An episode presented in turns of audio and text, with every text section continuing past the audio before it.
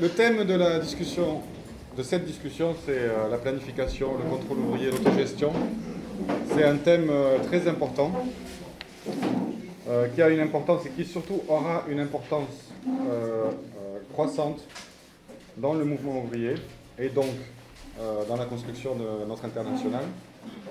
Je dis aura parce qu'il se posera comme une tâche pratique du mouvement ouvrier la question du contrôle euh, ouvrier, la question de la planification se posera comme une tâche pratique, alors qu'elle est rarement le cas, euh, c'est rarement le cas aujourd'hui au moins en Europe et aux États-Unis. Euh, et c'est vrai qu'aujourd'hui, la question de la planification, la question du contrôle ouvrier a disparu des débats, pratiquement disparu des débats, des préoccupations des organisations les grandes organisations du mouvement ouvrier, les partis de gauche, les syndicats. Et euh, il faut bien comprendre euh, que c'est un développement récent.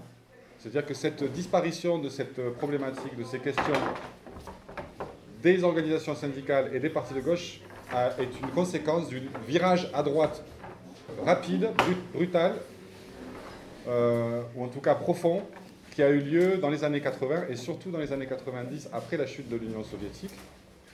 Et euh, les, plus jeunes camarades réalisent peut-être pas, euh, mais dans, dans, les années 70, par exemple, comme dans les années 30, euh, même les dirigeants réformistes mettaient dans leur programme, étaient obligés d'évoquer dans leur programme la question du contrôle ouvrier, la question du, du contrôle démocratique des entreprises, la question de la planification. Et si vous prenez par exemple un document comme le programme commun, euh, entre le Parti communiste français et le Parti socialiste, programme commun qui a été signé, négocié, signé et massivement diffusé dans les années 70. Si vous ouvrez ce, livre, vous serez frappé par le fait que c'est sur ces questions-là, et comme sur d'ailleurs la plupart des questions, beaucoup plus à gauche que ce qu'il y a de plus à gauche aujourd'hui dans les grandes organisations comme Mélenchon, Corbyn. Euh, euh, ils voulaient nationaliser un paquet de choses. La question de la planification occupait une place euh, importante dans, ces documents. Mais avec la chute de l'Union soviétique, euh, c'est, comme vous le savez, il y a eu une vague réactionnaire, une vague de, contre, euh, une vague de, oui, réactionnaire contre le socialisme, contre le communisme.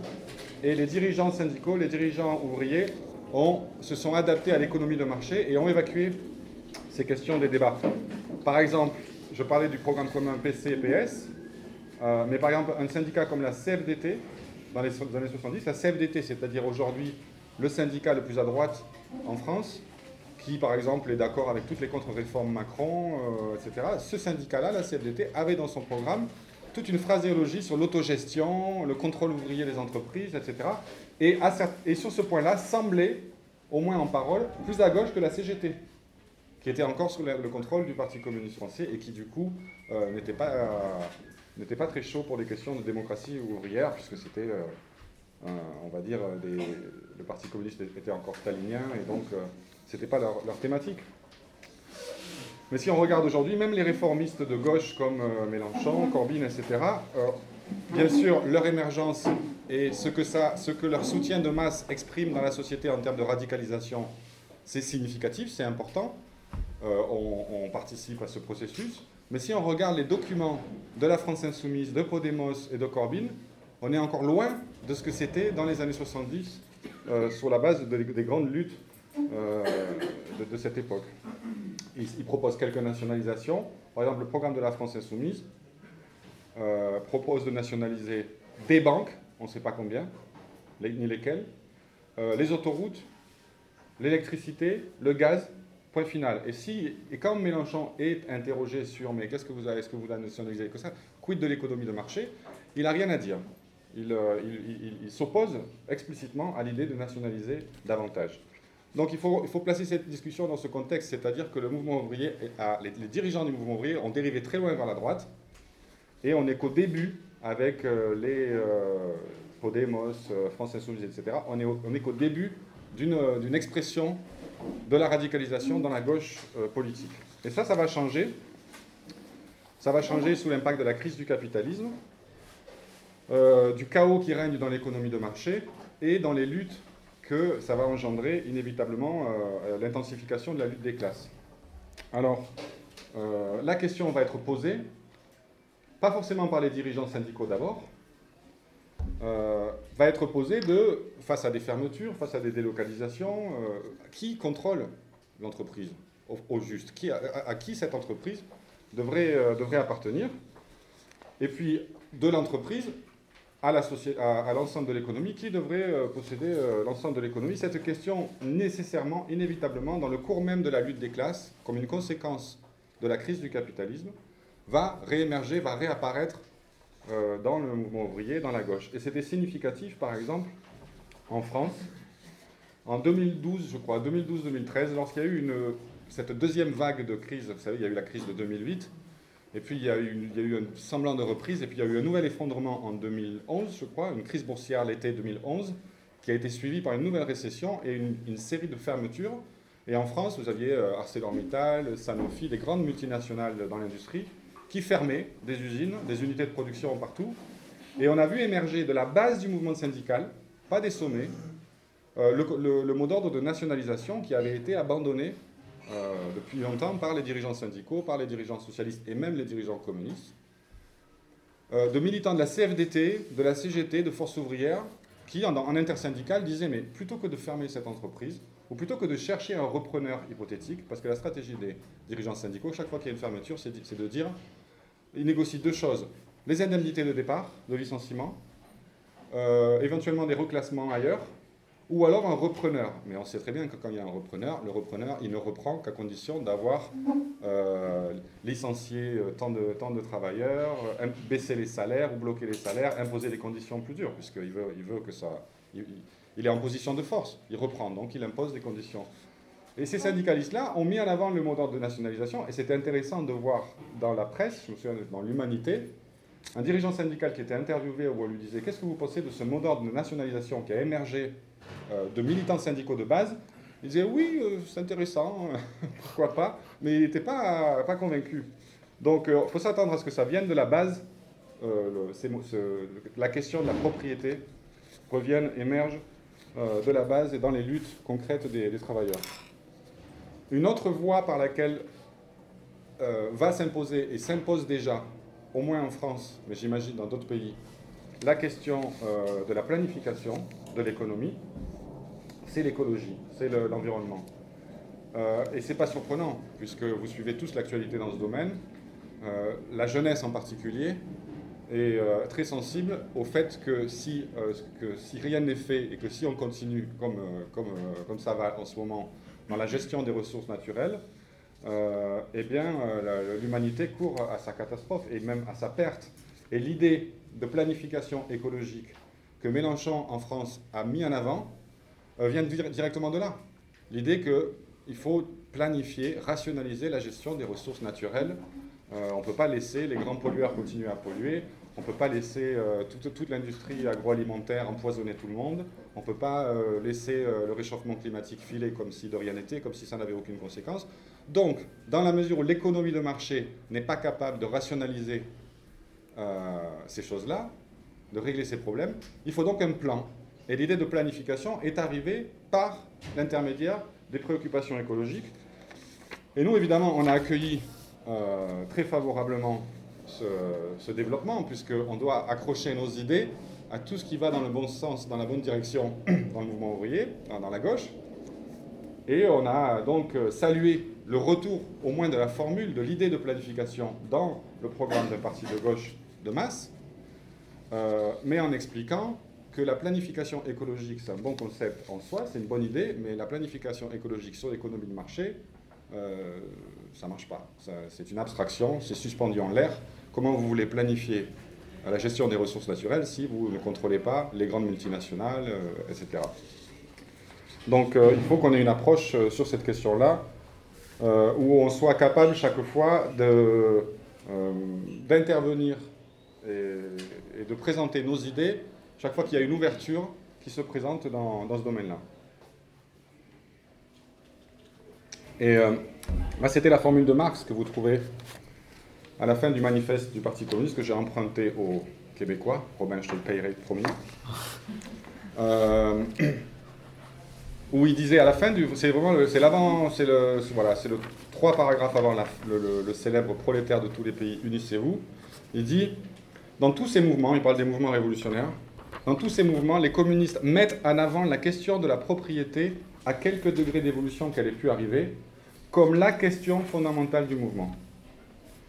C'est chaque fois, on doit, on doit s'efforcer de montrer comment, au final, en dernière analyse, la propriété privée des moyens de production constitue le cœur du problème, la source des problèmes, et comment orienter euh, les travailleurs euh, vers, euh, vers ce problème. Ça rejoint la discussion de, ce matin sur comment articuler la lutte contre l'oppression à la lutte contre le système capitaliste.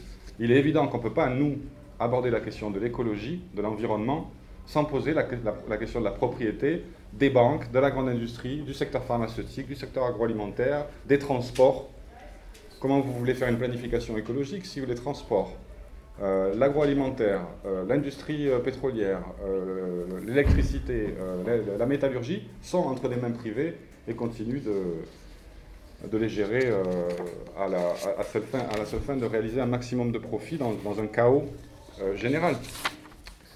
Alors, quelques idées générales sur, la, sur, sur les idées marxistes en termes sur la planification. Notre objectif, euh, l'objectif des communistes, c'est de remplacer l'anarchie qui, qui règne dans le système capitaliste mondial, le chaos du marché, avec euh, sa pollution, avec sa pauvreté, ses crises cycliques, ses crises de surproduction, les inégalités que ça engendre, les guerres que ça engendre. Remplacer ce chaos, l'anarchie du capitalisme, comme on dit, par une planification rationnelle et démocratique euh, de l'économie, non seulement au niveau national, mais au niveau international. On ne veut pas s'arrêter, on ne veut pas avoir euh, un agrégat de, de, nations qui planifient dans leur coin. L'objectif à terme, c'est une planification mondiale euh, de l'économie. Alors la justification d'un tel objectif, elle est plus théorique désormais. Elle a été théorique, c'est-à-dire c'était on peut dire que c'était une hypothèse, très fondée, très scientifique, mais c'était encore une hypothèse scientifique, l'idée que la planification fonctionnerait mieux que l'économie de marché. Ça n'est plus une hypothèse, ça n'est plus une, hypothèse depuis euh, les succès de l'Union soviétique dans ce domaine, entre autres, pas que l'Union soviétique, puisque malgré le parasitisme, le gaspillage et tous les travers de l'économie bureaucratisée de la planification bureaucratique en, Union soviétique, à l'Est, mais même, en Chine, après la révolution de 1949, euh, ou à Cuba, etc.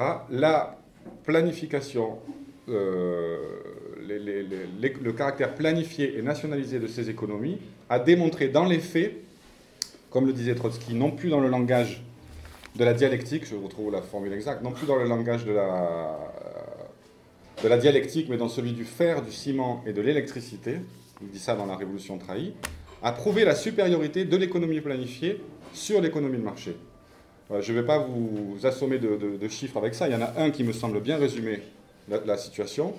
Entre 1945 et 1979, euh, l'Union soviétique a multiplié son produit intérieur brut par 5 et dans toute l'histoire de l'humanité, on n'avait jamais vu un développement de l'économie, et donc bien sûr de la culture, de la science, etc., euh, aussi rapide. Donc, la supériorité de l'économie planifiée sur l'économie de marché est prouvée dans les faits, malgré le caractère bureaucratique de cette économie planifiée à l'époque, ce qui négativement veut dire que les succès de l'économie soviétique auraient été encore plus importants et plus rapides si cette économie avait, euh, si cette planification avait été réalisée de façon démocratique. Euh, ça, bien sûr, cette réalité, euh, aujourd'hui, elle est euh, niée, oubliée, passée complètement sous silence par les économistes officiels, les professeurs d'université. le communisme, ça n'a pas marché, ça s'est effondré. Donc cette révolution d'octobre et ce qui s'en est suivi, c'était une, malencontreuse initiative et ça n'a rien apporté de positif. Évidemment, nous, on doit restituer la vérité dans ce domaine. Mais aujourd'hui, si vous, parlez, je me souviens d'une interview, d'un débat entre Mélenchon et François de Rugy, qui est euh, un écologiste de droite, on va dire, euh, lors de, avant les élections présidentielles, où euh, Mélenchon essayait de défendre son idée de planification écologique. Et François de Rugy il était, il rugissait justement, il, était, il disait donc la planification, euh, c'est Brejnev, c'est l'horreur, c'est ce que vous voulez. Enfin, L'idée même, le mot même de planification irrite la, la, bourgeoisie et ses intellectuels s'offusquent. Or, en réalité, ils n'ont pas vraiment de raison de s'offusquer, parce que les capitalistes planifient à longueur de journée. ceux qui ont travaillé dans une grande entreprise, en particulier ici, savent très bien que toutes les opérations de production des grandes entreprises sont archi planifiées, archi centralisées. Tout est calculé, le temps de travail de chaque personne, euh, son salaire, sa pause. On, parlait d'Amazon euh, hier. Euh, je peux vous dire que chez Amazon, on a publié un article dans, dans Révolution, même deux articles, c'est archi méga planifié. Les travailleurs d'Amazon disent on planifie nos pauses pipi on planifie nos pauses à la minute près. Et, Fred donnait l'exemple du beeper qui s'accélère quand le, travailleur n'a pas, encore, pas encore livré le, colis. Tout ça est archi-planifié, les fournitures sont planifiées. Jusqu'à la dernière boîte de trombone, il vérifie qu'il ne dépense pas trop, rien ne doit être gaspillé. Le temps de transport est planifié. Toutes les opérations de production, euh, de distribution, de fourniture, tout ça est archi-méga planifié. Donc euh, ils planifient les capitalistes. Ils planifient énormément pour réaliser un, maximum euh, de profit. Et, euh, mais la seule chose qu'ils ne peuvent pas planifier, c'est la demande, c'est le marché. Ça, c'est l'élément d'incertitude propre au système capitaliste. C'est-à-dire qu'ils font des études, ils essayent de planifier ça, ils font des études de marché pour savoir, bon ben là, normalement, l'année prochaine, on devrait être en mesure de vendre X, euh, X centaines de milliers de téléphones portables ou de voitures, etc. Mais le système capitaliste étant ce qu'il est, avec ses crises, avec ses fluctuations, et les capitalistes étant en concurrence les uns avec les autres sur ce marché, c'est cet élément d'incertitude qui, euh, qui, est la limite objective de la planification euh, sous le capitalisme. Donc, euh, ce qu'on a sous le capitalisme, c'est la planification à l'échelle des entreprises individuelles. Eh bien, le socialisme, au fond, n'est rien d'autre que, ou pas rien d'autre, mais c'est déjà l'extension de la planification à l'échelle de l'ensemble de l'économie. On propose juste d'étendre à l'échelle de toute l'économie euh, la planification qui, existe dans les, entreprises individuelles. Parce que sous le capitalisme, il y a planification au niveau des entreprises individuelles, mais il y a chaos général au niveau dans, l'ensemble de l'économie, euh, nationale et mondiale. Et donc l'idée, c'est d'instaurer une planification et d'en finir avec le chaos, l'anarchie et les crises. Donc c'est une extension de la planification à l'échelle de toute l'économie, mais ce n'est pas seulement ça. Parce qu'une des caractéristiques de la planification sous le capitalisme, et ça tous ceux qui ont travaillé dans des grandes entreprises ou même des petites ou moyennes entreprises le savent, c'est son caractère antidémocratique. C'est-à-dire que euh, qui décide, qui, euh, qui, planifie, qui décide des critères de la planification, ce qu'on produit, dans quelle quantité, euh, quel, est le volume horaire de, de, la force de travail, à quel prix elle est payée, dans quelles conditions sanitaires, etc. Euh, tout ça n'est pas décidé par les salariés. Les salariés, c'est travail et tais-toi. À la marge, ils peuvent contrôler, mais surtout défendre leurs conditions de travail par, le biais de l'organisation syndicale. Mais les syndicats ne jouent aucun rôle décisionnel euh, majeur dans les opérations de production. Ça, j'y viendrai tout à l'heure. Ça n'intervient que dans les périodes exceptionnelles qui sont celles du contrôle ouvrier, où vous avez ce double pouvoir qui s'instaure dans l'entreprise entre la classe ouvrière et les travailleurs et le patronat. Mais dans les périodes normales du fonctionnement du système capitaliste, les travailleurs enregistrent ce qu'on leur demande de faire, travaillent, sont payés, point barre. Ils n'ont aucune espèce de euh, pouvoir démocratique sur les opérations de production dans l'entreprise. Donc la planification dans les entreprises euh, individuelles sous le capitalisme est antidémocratique. Et ça, c'est la deuxième différence avec le socialisme, qui, bien sûr, veut instaurer une planification démocratique. Alors, juste une petite parenthèse, quand on vous fait croire dans les périodes normales du capitalisme que les syndicats participent à la gestion des entreprises, comme on appelle ça la cogestion par exemple, je ne sais pas si c'est le terme en Allemagne, mais j'ai vu passer ce terme de cogestion, c'est-à-dire... Hein? Alors ça, ok, ça c'est le monde. Ça. Euh, vous avez, vous avez des, des comités d'entreprise, vous avez le patronat, vous avez les, syndicats, et ça discute du chiffre d'affaires, de ce qu'il faut produire, des salaires des travailleurs, etc. etc. Euh, jamais ces structures-là ne sont autre chose que des structures de collaboration de classe où, loin que ce soit l'expression des, travailleurs qui s'imposent au patronat, les syndicalistes se font le relais, ces dirigeants syndicaux se font le relais en réalité de, des décisions du patronat dans, la classe ouvrière. Ce n'est pas véritablement euh, euh, une authentique participation des travailleurs à la, aux décisions, ce n'est pas un, contrôle ouvrier, c'est un mécanisme par lequel les sommets des bureaucraties syndicales sont intégrés et soumis au, capital, et par ce biais-là soumettent les travailleurs de la base des syndicats ou les travailleurs non syndiqués. Et ça a donné lieu d'ailleurs à des, scandales de corruption, puisqu'évidemment, avec le temps, notamment en Allemagne, il y a eu des gros scandales de corruption où les, dirigeants syndicaux qui étaient impliqués dans ces comités de cogestion touchaient des pots de vin, des voyages au Brésil, des, euh, des voitures, etc. Avec des millions d'euros. Donc ça, ça, ça n'a rien à voir avec le contrôle ouvrier, qui, j'y reviendrai, mais ne peut être qu'une phase transitoire dans le cadre d'une offensive de la, de la, classe ouvrière. Ça ne peut pas être un régime stable euh, de longue durée, c'est ce double pouvoir dans l'entreprise. Alors, euh, je dis la, la planification socialiste est nécessairement euh, démocratique. Ce n'est pas un supplément d'âme, ce n'est pas un plus. C'est pas pour dire on planifie, mais en plus on est sympa, on donne le droit aux travailleurs de participer à, l'élaboration du plan. Non, c'est une nécessité euh, économique absolue. Ça a été expliqué des dizaines et des centaines de fois dans les articles de Lénine euh, à partir du moment, euh, à partir de la révolution d'octobre jusqu'à sa mort. Chaque fois qu'il abordait les questions économiques, il a expliqué que le socialisme, ce n'était pas les dirigeants du parti bolchevique, les, officiels de, de l'État qui allaient le réaliser, mais qu'il ne pouvait être réalisé que par la participation directe d'un maximum de travailleurs à la production et à l'élaboration du plan euh, et, à la gestion de l'économie. Pourquoi? Pourquoi je dis que c'est une nécessité économique et politique fondamentale le caractère démocratique du plan euh, de la planification sous le socialisme? Bah, C'est lié à, la différence entre le, une différence majeure entre le socialisme et le capitalisme.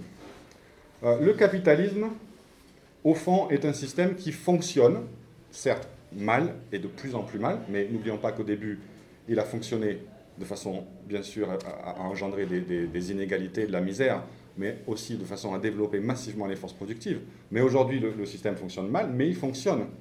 C'est-à-dire qu'il fonctionne à l'aveugle, la fameuse main euh, invisible d'Adam Smith, par la loi, de la valeur, la loi de l'offre et la demande, qui font que, au final, il y a euh, les marchandises les plus pourries et qui sont trop chères sont, sont, sont écarté du marché et qu'il y a euh, euh, des mécanismes de contrôle qui ne sont pas conscients, mais des mécanismes, de contrôle quand même, qui font que ça fonctionne à peu près.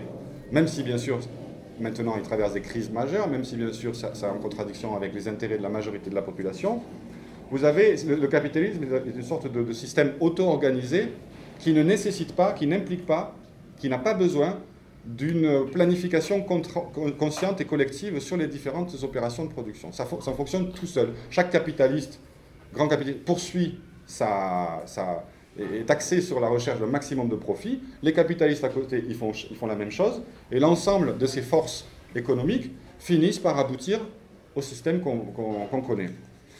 Euh, ce, ce, ce, mécanisme autorégulateur, en quelque sorte, aveugle, inconscient, qui fonctionne sous le capitalisme, il est précisément aboli par la nationalisation des moyens de production, par l'élimination des mécanismes du marché sous le socialisme, et donc doit se substituer à ces mécanismes aveugles le contrôle conscient de la, société dans son ensemble. Donc, euh, ce qui est produit, dans quelle quantité, euh, euh, selon quel, combien on rétribue les salariés, etc., tout ça doit faire l'objet d'une planification consciente. Et évidemment, c'est une tâche compliquée. Il faut coordonner euh, les différentes branches de l'économie, euh, les secteurs agricoles, les transports, euh, l'industrie lourde, l'industrie légère, le système bancaire, etc. Toutes ces choses-là doivent faire l'objet d'un plan d'ensemble et l'ajustement des besoins de tel ou tel secteur et au sein de chaque secteur des différentes, des différentes entreprises, tout ça ne peut se faire que grâce à des décisions conscientes, collectives, donc, euh, qui nécessite à la fois euh, la plus grande centralisation, puisque euh, il ne s'agit pas de, gérer chaque secteur séparément, mais d'avoir une vision d'ensemble sur l'économie, puisque vous voyez bien que tous les secteurs sont liés. les transports ne peuvent pas être administrés, gérés indépendamment de la métallurgie. La métallurgie indépendamment de la chimie. L'agroalimentaire, l'industrie pharmaceutique, etc. Tout ça, tous ces secteurs sont liés, l'énergie, et donc, il faut une planification globale et donc une centralisation. Une centralisation, c'est-à-dire euh, euh, que, la, décision sur l'ensemble du plan, sur la gestion des différents secteurs de l'économie, doit faire l'objet d'une analyse centralisée. Il faut avoir une vision d'ensemble. Mais en même temps, euh, il y a beaucoup de préjugés sur la centralisation socialiste, et ça c'est lié au stalinisme. En réalité, il n'a jamais été question qu'il n'y ait que la centralisation. S'il n'y a pas un fort élément de décentralisation, et j'expliquerai ce que j'entends par là, euh, l'économie planifiée ne fonctionne pas ou fonctionne mal. Qu'est-ce que j'entends par décentralisation? Eh bien, vous pouvez avoir les meilleurs statisticiens, les meilleurs euh, euh, planificateurs, si vous voulez, ceux qui ont vraiment une vision d'ensemble, qui, savent, qui savent dessiner un schéma d'ensemble sur tels sont les besoins, telle est la meilleure façon de coordonner les différentes branches de l'économie. Au final, qui sait le mieux ce qu'on peut produire dans telle entreprise donnée, comment le produire, comment améliorer le process de production, ce qui est possible et ce qui n'est pas possible, qui le sait mieux que le travailleur de l'entreprise elle-même? Vous avez personne. celui qui travaille dans telle, telle usine d'automobile de, euh, depuis 10-20 ans, il connaît par cœur, parce qu'il a, été discipliné, il a accumulé de l'expérience, il connaît par cœur le processus de production euh, des voitures dans, dans, son usine. Et s'il a, a, un ordre qui lui vient d'un planificateur d'en haut, qui lui dit faites ça, et c'est même pas la peine d'en discuter, c'est un ordre, il n'a pas l'occasion de répondre non, non, cet ordre-là, soit c'est pas possible, soit on peut faire mieux, euh, il, faudrait, euh, il faudrait améliorer tel processus, il faudrait acheter telle machine, il faudrait réorganiser le travail de telle manière, et si on travaillait de commun avec telle entreprise à côté, autrement dit, la centralisation n'est efficace que si elle est dans un rapport dialectique euh, constant avec l'expression démocratique à la base et le contrôle démocratique à la base des travailleurs dans chaque entreprise. Et donc ça, c'est une idée fausse qu'on a sur la planification socialiste, que c'est tout centralisé dans un bureau à Moscou, ou plus tard à Paris, euh, voilà, des grands statisticiens, des grands ingénieurs, des grands mathématiciens, que sais-je, qui vont vous dessiner un truc tout fait, et puis les travailleurs, ils exécuteront le plan. Le plan ne peut être exécuté, appliqué, amélioré, contrôlé, corrigé, puisqu'il y aura des erreurs, évidemment, il y aura des ajustements, que par la participation active des travailleurs à la base. C'est pour ça que c'est une nécessité économique. Et, euh, euh, et c'est aussi une nécessité politique. Parce que le travailleur euh, qui, n'a pas son mot à dire sur la, production, sur ce qui est produit et comment, s'intéressera moins à son travail. Et vous aurez le même phénomène d'aliénation, c'est-à-dire les gens ils vont au travail, ils produisent une marchandise dans des conditions qu'ils trouvent pas justes, ils ne sont pas d'accord avec la qualité, ils ne sont, pas, sont pas satisfaits de la façon dont c'est produit, ils pensent, que ils pensent que ça pourrait être mieux organisé, et donc ils se sentent un peu étrangers à leur propre production. Mais vous pouvez avoir le même, vous aviez le même phénomène sous le stalinisme. C'est-à-dire, puisque ça nous vient d'en haut, puisqu'on n'écoute pas ce qu'on a à dire, alors qu'on aurait pourtant des conseils à donner, puisqu'on nous demande des tâches impossibles, euh, eh bien, s'intéresse moins au travail, et donc la productivité du travail en, en, pâtit. En un sens, euh, la productivité du travail sous le capitalisme, elle est limitée non seulement par des facteurs économiques, mais elle est, limitée par des facteurs politiques et psychologiques, parce que beaucoup de travailleurs font, font pas le maximum dans certaines entreprises, il y en a où ils n'ont pas le choix de, tout donner, mais parce qu'ils disent à quoi bon? Ils pourraient faire mieux, ils pourraient améliorer, mais ils le font pas. Une autre raison pourquoi ils ne le font pas, c'est que s'ils augmentent la productivité, ils comprennent que le, le patron pourra en licencier euh, quelques-uns. Donc vous avez parfois une, sorte de grève du zèle permanente dans certains secteurs, parce que c'est un enjeu aussi euh, dans le domaine de l'emploi. Tous ces leviers-là, tous ces obstacles-là devront être levés euh, sous le socialisme. Alors, Euh, ici, on touche à l'impasse de ce que fut la, planification bureaucratique en Union soviétique, où les travailleurs n'avaient pas leur mot à dire, et les objectifs arrivaient d'en haut. euh, avec comme euh, conséquence du gaspillage, euh, de plus en plus de gaspillage, une désorganisation. Imaginez-vous, c'est un peu schématique, mais je vous donne il faut s'imaginer comment ça se passait. Le, le, plan quinquennal était adopté là-haut, à Moscou, par des bureaucrates qui d'ailleurs dessinaient le plan quinquennal en fonction de principes parfois de prestige, de politique, etc., qui n'étaient pas forcément réalistes. Puis les, principaux points du plan descendaient dans la hiérarchie bureaucratique aux euh, soviets euh, locaux, puis aux directeurs d'entreprise. Et les directeurs d'entreprise disaient aux, travailleurs, voilà, voilà ce qu'on doit produire dans telle quantité, euh, à telle échéance. Les travailleurs n'avaient pas leur mot à dire, et parfois c'était tout simplement irréalisable. Alors pour compenser le fait que ce n'était pas réalisable sur le plan quantitatif, ils baissaient la qualité, Bon, si on fait plus vite, on fait plus mal, on pourra, réaliser la, quantité, mais ce sera au détriment de la qualité. Parfois, ils mentaient sur la réalisation des objectifs. Ils disaient, oh, on a réalisé les objectifs, alors que les objectifs n'étaient pas réalisés. Euh, donc, ça, faussait l'ensemble des opérations. Et bref, vous aviez toutes sortes euh, d'impasses, de, oui, euh, d'impasses dans le, dans le processus qui faisait que, la, que ça s'accompagnait d'un gaspillage monstrueux, un phénomène de corruption et d'une désorganisation en général. Alors, ce qui est intéressant, c'est, euh, je crois que Trotsky en parle dans la Révolution trahie, en tout cas, je sais que c'est bien expliqué, assez longuement expliqué dans le bouquin de Ted Grant euh, sur euh, la Russie, révolution et contre-révolution, qu'on a en anglais. tant qu'il s'agissait pour l'Union soviétique d'arracher l'économie au, au niveau de sous-développement qui était le sien à l'issue de la révolution d'octobre, où il fallait, je vous rappelle, tout reconstruire, parce qu'il y avait eu la guerre mondiale, la guerre civile, etc. Il fallait construire des routes, il fallait construire des voies ferrées, il fallait construire euh, les infrastructures de base, il fallait construire des logements, il fallait construire de l'industrie lourde, euh, un début d'industrie légère, mais en gros, on avait là affaire à une économie relativement simple, et donc les défauts les problèmes de l'économie euh, bureaucratisée étaient relativement euh, relativement euh, minime. Enfin, relativement minime. ça n'empêchait pas la, planification euh, de, fonctionner. Lorsque, à partir des années 50 et des années 60, l'économie soviétique est devenue une économie plus complexe, avec des millions de marchandises différentes, que les besoins étaient différents, plus fins, plus, il y avait plus, besoin de plus de marchandises, qu'on avait affaire à une économie beaucoup plus riche, complexe dans sa structuration. Là, les défauts d'une économie, d'une planification bureaucratique, avec des types dans un bureau qui décident de tout, éclatent au grand jour, ce sont de plus en, sont, de plus, en plus lourds. Et il s'est passé qu'à partir des années 60, et puis à la fin des années 70, c'était fini, la bureaucratie s'est transformée d'un facteur, euh, d'un obstacle relatif à la croissance de l'économie, des forces productives, en un obstacle absolu.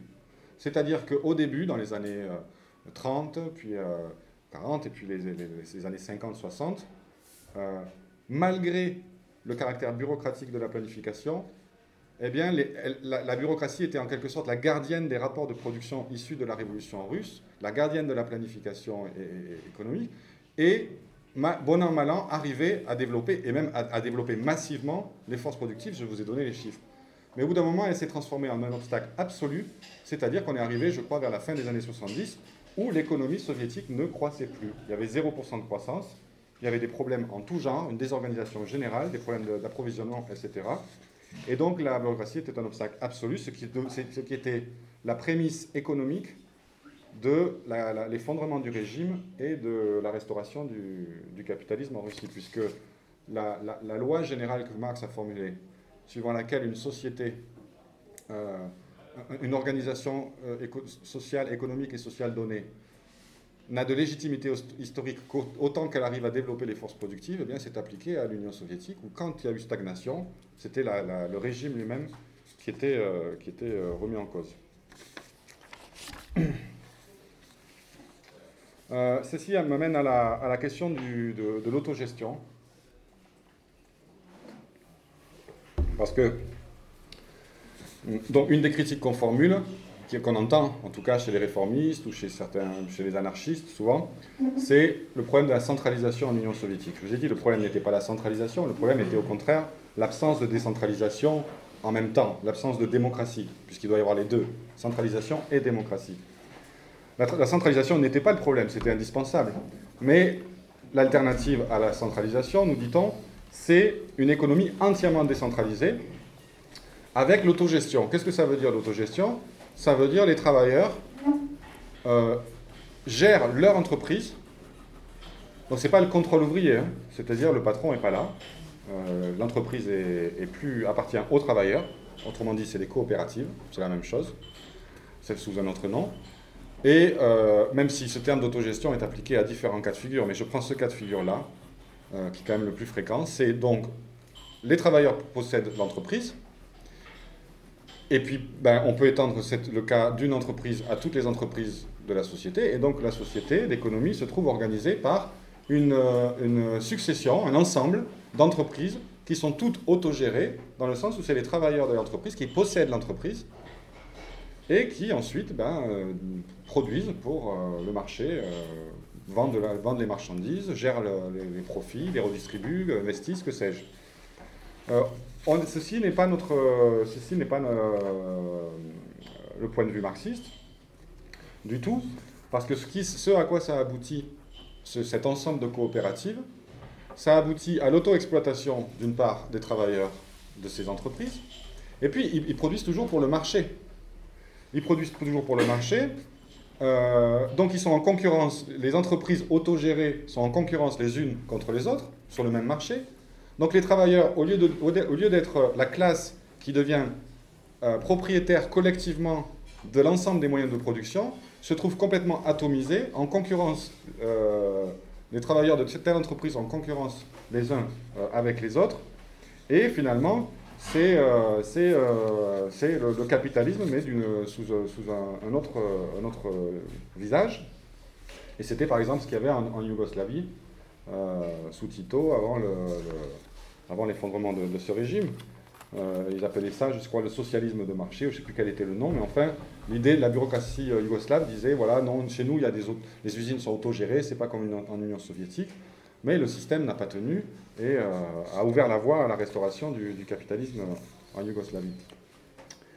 Alors, ceci dit, il faut qu'on fasse un peu attention sur la question des coopératives, parce que du fait, du fait que aucun dirigeant syndical ou politique ne mettent l'accent sur le contrôle ouvrier, sur les nationalisations, euh, n'ouvrent de perspectives dans ce domaine-là.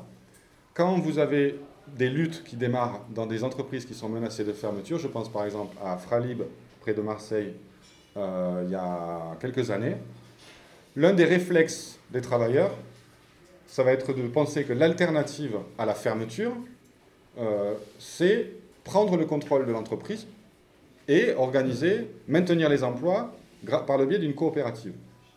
Si nous, on arrive devant les travailleurs de Fralib en disant non, non, non, nationalisation, les coopératives, ça va pas, c'est pas le bon modèle, etc., ils vont nous regarder, ils vont nous dire oui, mais qui, quand, comment? Vous, vous, là, la TMI, vous allez nationaliser Fralib parce que ni les dirigeants syndicaux, ni le gouvernement, ni personne n'en parle. Donc on peut lutter pour ça, mais c'est mal parti, on est soutenu par personne. Alors que le fait de prendre le contrôle de l'entreprise et d'organiser la production nous-mêmes, ça, c'est un objectif à plus, court terme, plus faisable. On sauve les emplois et on verra plus tard pour, euh, pour, ce que ça devient. Et c'est ce qui s'est passé. Trois ans de lutte des, travailleurs de Fralib, ils ont pris, euh, ils ont, ont euh, conquis le droit de, diriger l'entreprise. et d'ailleurs, il y a un très bon, reportage sur ce que ça donne. Euh, comment ils gèrent aujourd'hui l'entreprise. Bien sûr, ils se trouvent en difficulté désormais parce que c'est la production de thé, de sachets de thé. Et ils ont toutes sortes de problèmes, de problèmes liés au fait qu'ils bah, doivent vendre leurs sachets de thé sur le marché et que euh, c'est pas facile, il y a, le marché fluctue, etc.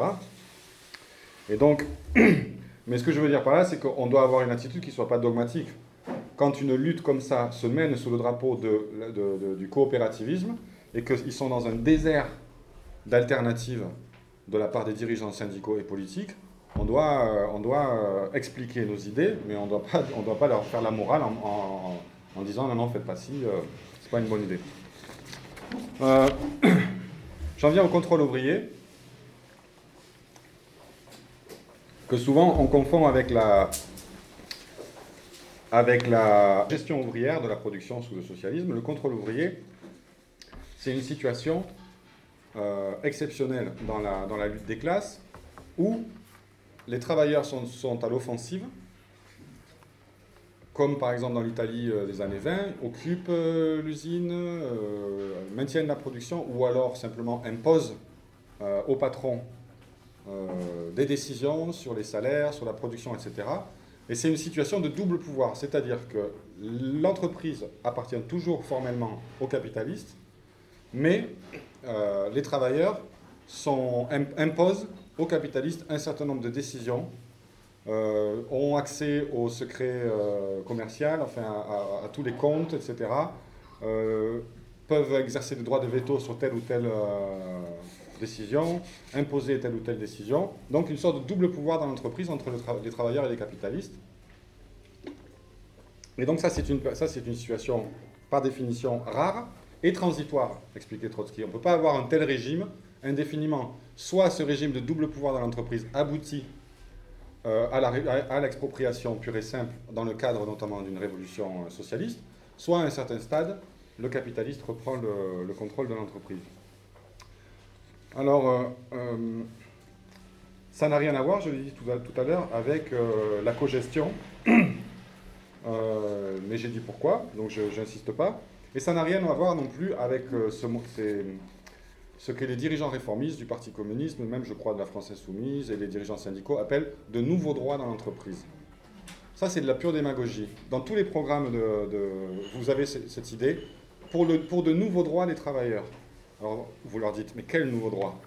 Ah ben le droit de, euh, de décider qui on embauche, euh, le droit de s'opposer au licenciement, le droit de de, décider des salaires, de décider des, conditions de travail, etc. Autrement dit, les réformistes, ils introduisent dans leur programme des éléments de contrôle ouvrier, parce que c'est rien d'autre que ça, c'est-à-dire des décisions qui appartiennent normalement de droit et de fait, en tout cas sous le capitalisme, aux capitalistes, aux propriétaires, comme si de tels droits pouvaient être introduits, stabilisés euh, ad vita aeternam dans un régime capitaliste. Donc il, crée des... Et, ce sans aucune connexion avec la question de, euh, de, de, la conquête du pouvoir ou d'une révolution, comme si c'était une possibilité. Donc ça, c'est un... Ça se, veut, ça se veut pragmatique, etc., mais c'est complètement euh, utopique et c'est de la poudre aux yeux. De tels nouveaux droits des travailleurs dans l'entreprise ne pourraient être conquis que dans une phase d'offensive révolutionnaire euh, et ce n'est pas expliqué par les réformistes. Donc nous, on doit, on doit critiquer de cette, cette, approche de, ce point de vue-là. Trotsky, expliquait qu'une qu'une situation de contrôle ouvrier euh, pouvait surgir d'une offensive révolutionnaire lorsque les prémices politiques de la conquête du pouvoir, de la révolution socialiste, ne sont pas encore réunies. Je pense par exemple au Venezuela. Au Venezuela, vous avez une vague révolutionnaire qui a commencé, euh, on peut dire, en 98 avec l'élection de Chavez. Puis assez vite, entre 2002 et 2003, notamment après les lockouts patronales, lorsque le patronat vénézuélien a commencé à fermer des entreprises, à organiser des lockouts pour déstabiliser le, gouvernement Chavez, vous avez eu une vague, euh, vous avez eu une mobilisation indépendante de la classe ouvrière vénézuélienne avec des situations de contrôle ouvrier, d'occupation, des entreprises qui ont été nationalisées par le, gouvernement sous la pression des travailleurs en lutte, des entreprises euh, euh, qui étaient reprises, qui avaient été fermées, qui ont été reprises, mais sans que pour autant la révolution socialiste soit mise à l'ordre du jour. Pourquoi? Pas parce que les travailleurs ne le voulaient pas, mais parce qu'il n'y avait pas de parti révolutionnaire, parce que Chavez vacillait et qu'il il, soutenait d'une certaine manière les occupations, les situations de contrôle ouvrier, etc.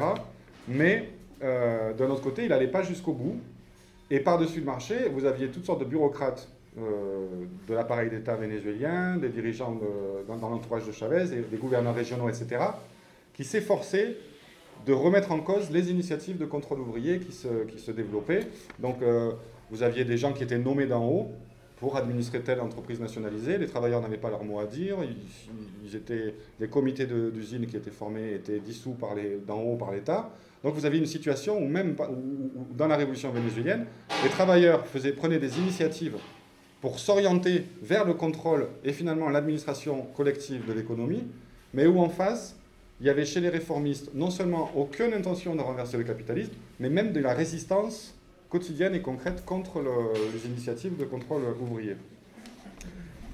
Euh, alors, Trotsky disait aussi, dans le programme de transition, il donnait une autre justification au contrôle ouvrier, il appelait ça l'école de la planification. Et ce qu'il voulait dire par là, c'est que euh, les travailleurs, à travers le contrôle ouvrier, c'est-à-dire dans une situation où les techniciens, le, patron euh, sont toujours là, mais où les travailleurs euh, apprennent à gérer la production.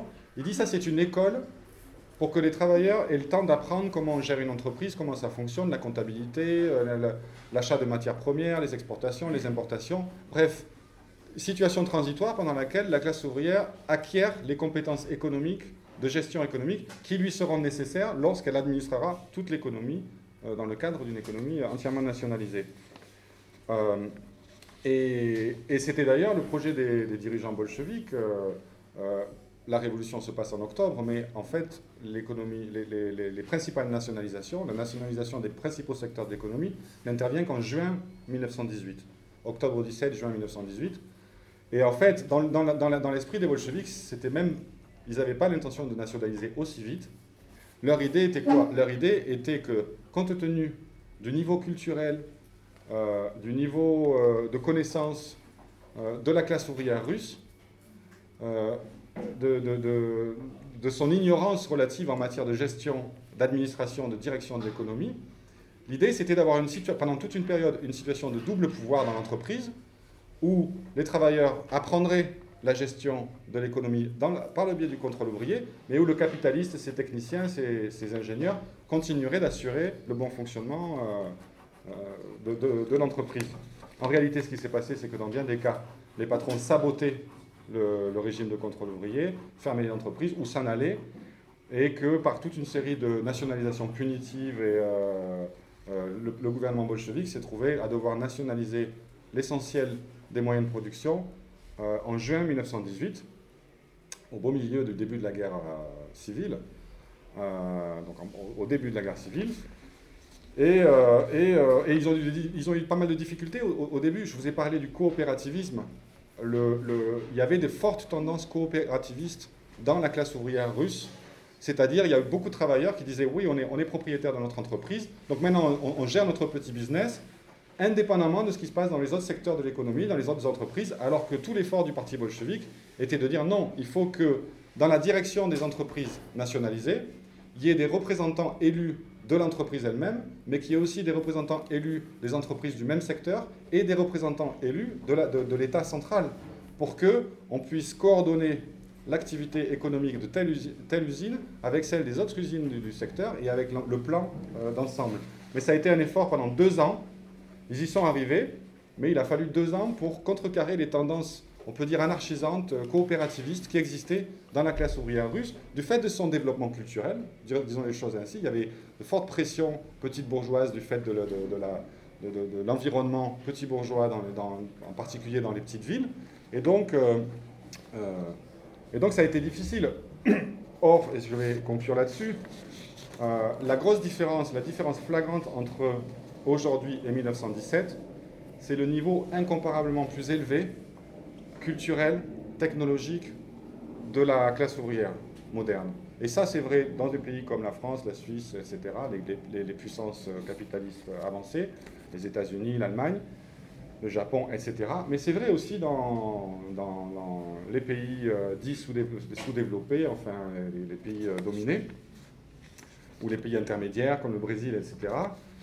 La classe ouvrière de ces pays est beaucoup plus, euh, éduquée euh, culturellement beaucoup plus avancée et euh, en prise avec des moyens de production beaucoup plus développés qui font que les difficultés de la planification en Union soviétique et, même les difficultés du gouvernement bolchevique avant la bureaucratisation du régime ne se poseront pas à nous, parce que le, développement des forces productives au cours de la, depuis 1917, et en particulier après la Deuxième Guerre mondiale, ont amené les forces productives à un niveau de développement. La classe ouvrière, par sa force, sa puissance, son nombre, sa culture, à un tel niveau que les tâches de la planification seront considérablement plus faciles. Pensez à, l'utilisation qu'on pourra faire de l'informatique, d'Internet, toutes ces choses-là qui existent. Pour une planification, un, élément fondamental, c'est la comptabilité. Savoir ce qui est produit, savoir ce qui a été vendu, savoir ce dont on a besoin. Aujourd'hui, les outils de comptabilité sont considérablement plus, euh, performants qu'ils ne l'étaient à, l'époque. Et donc, euh, euh, je conclue là-dessus, les prémices objectives d'une planification socialiste sont beaucoup plus favorables aujourd'hui. Bien sûr, ce qui manque, ce sont les prémices subjectives de la révolution socialiste elle-même. Et donc ça, c'est la tâche sur laquelle on doit se concentrer.